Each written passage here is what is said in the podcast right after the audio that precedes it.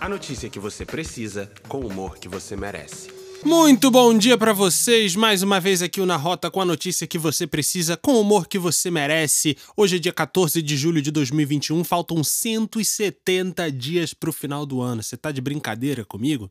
Tá voando, tá voando. Hoje na França é comemoração da tomada da Bastilha, evento importantíssimo na Revolução Francesa. E por falar em revolução, o Na Rota de hoje vai falar de Cuba, que tá pegando fogo por lá. Vamos falar da privatização da Eletrobras e vamos falar também do Google, mais uma vez o Google estampando as nossas headlines aqui com multa, processo, confusão e gritaria. Então a gente vai direto ao ponto para começar o dia bem. Obrigado por fazer parte da nossa resenha. Vambora! Ontem aconteceu no Palácio do Planalto uma cerimônia alusiva à sanção da Lei 14.182, que dispõe sobre a capitalização da Eletrobras. E o pessoal tava embaladíssimo nas emoções. Dentre eles, o ministro da Economia, Paulo Guedes, foi um dos que demonstraram otimismo para o futuro do Brasil. Guedes afirmou que a economia brasileira deverá crescer 5% este ano e que com a capitalização da Eletrobras a companhia poderá investir no ritmo que o crescimento da economia brasileira passará a exigir. Mas o que é a capitalização da Eletrobras? Bom, a capitalização da Eletrobras é a emissão de novas ações pela Eletrobras que irão atrair novos recursos e investidores para a empresa. Em outras palavras, privatização, meu amigo, é a desestatização da empresa. A expectativa do governo é que a capitalização vai fortalecer a companhia, tornando a maior corporação brasileira no setor elétrico. Segundo um PowerPoint maroto que estava rodando ontem na cerimônia, os resultados esperados são o seguinte: o aumento do investimento no setor de energia do Brasil com a geração de emprego e renda, a criação de um ambiente atrativo para investidores, aumentando a competitividade no setor e reduzindo os preços para consumidores. Isso aí a gente gosta. Redução na volatilidade dos preços na tarifa de energia elétrica causada pelo risco hidrológico. A gente sabe que o Brasil está atravessando uma das piores crises hídricas da história do nosso país.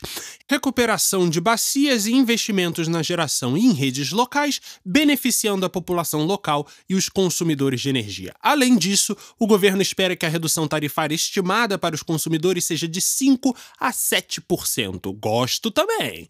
Redução a gente gosta. O ministro Paulo Guedes falou em seu discurso que a proposta é um marco histórico para o Brasil e ressaltou que esse é um passo importante para o setor elétrico brasileiro. Se curte ou não curte a privatização da Eletrobras? Manda pra gente pelo nosso Instagram e a gente continua essa resenha por lá. Agora vamos falar de Cuba. O couro tá comendo na República de Cuba. Nos últimos dias, manifestantes tomaram as principais ruas e avenidas da capital Havana e das maiores cidades do país para protestar contra a crise econômica que o país atravessa e a condução do governo durante a pandemia. Acontece que o pessoal do governo de Cuba não é muito chegado a protestos, não, e o governo tem reprimido veementemente as manifestações do povo nas ruas. O governo do país ainda é majoritariamente fechado e autoritário solitário. Então, logo começaram os protestos e já se via dentre os manifestantes uma corrente de pessoas que clamam pelo fim do regime social comunista no país. Por outro lado, o governo de Cuba se defende salientando a enorme dificuldade que é conduzir o país em meio a embargos econômicos impostos pelos Estados Unidos à economia cubana. Aqui na Decompa, se você já sabe, a gente incentiva sempre vocês a buscarem sempre os dois lados da moeda, analisando fatos e dados para uma construção rica de seus pontos de vista e opiniões. De fato, Cuba vem sofrendo com embargos e sanções econômicas americanas há décadas, o que obviamente dificulta, é claro, o trabalho de qualquer governo independente no país.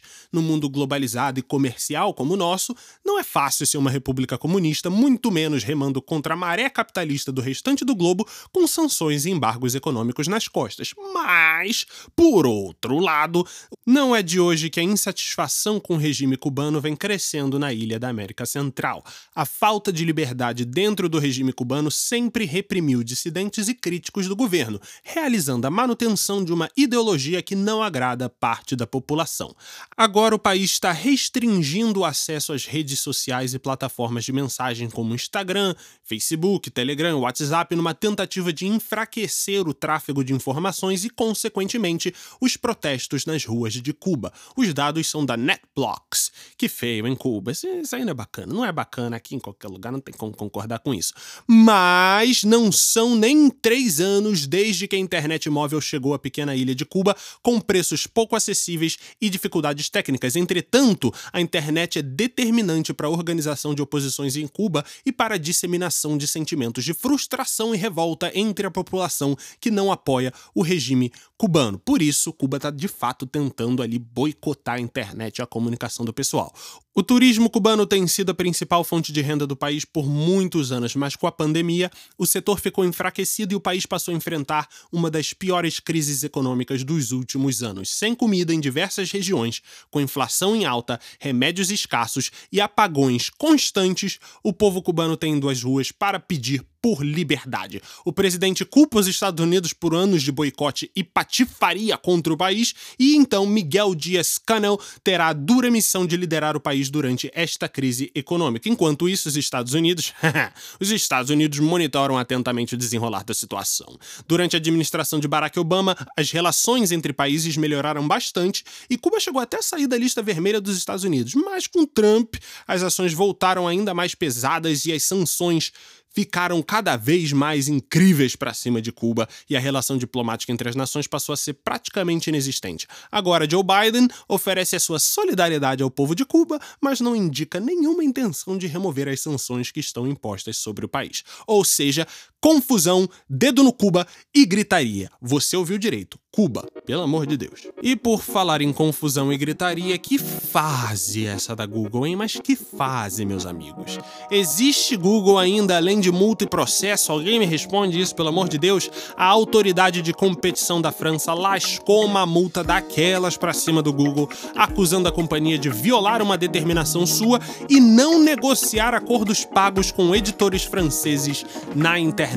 A multa é equivalente a 593 3 milhões de dólares e é mais um balde de água gelada para cima da companhia americana que vem sofrendo com multas e processos na Europa nos últimos meses. O negócio é o seguinte: a agência europeia havia ordenado que o Google pagasse direitos autorais pelo uso de parte de textos escritos por terceiros em sua plataforma de busca. Sabe quando você faz uma pesquisa de uma notícia no Google e logo abaixo do título você consegue ler parte do conteúdo da matéria? Pois é, alguém escreveu aquela matéria e, consequentemente, aquele textinho que você consegue ler. A autoridade de competição da França havia determinado que o Google, através de sua controladora, a Alphabet, negociasse diretamente com veículos donos de conteúdos na internet os direitos de uso desses trechos em seus resultados de busca. Afinal de contas, o Google faz dinheiro com sua plataforma de busca. Enfim, a companhia negociou apenas com veículos de comunicação franceses, que são considerados ali os grandes, ah, os big players, como Le Monde e o Le Figaro, mas não negociou com outros veículos. Não sei o que que tanana que tananina, deu mole, Google, deu mole pra caramba. Com isso, a autoridade de competição da França largou o aço para cima do Google, impondo essa multa salgadíssima para compensar não só a desobediência da companhia, mas também a sua prática anticompetitiva. Já o Google lamentou a decisão, não tem nada a fazer, afirmando que ela não reconhece os esforços e a boa fé que a companhia tem demonstrado recentemente para atender todas as demandas feitas por reguladores europeus. E não são poucas. E assim a gente se despede com este episódio do Na Rota, o podcast que traz a notícia que você precisa com o humor que você merece. A moral da história é o seguinte: não se contente com pouco, busque mais liberdade e, se tiver dúvida, privatize a Eletrobras. Que isso, não é possível. Não, imagina.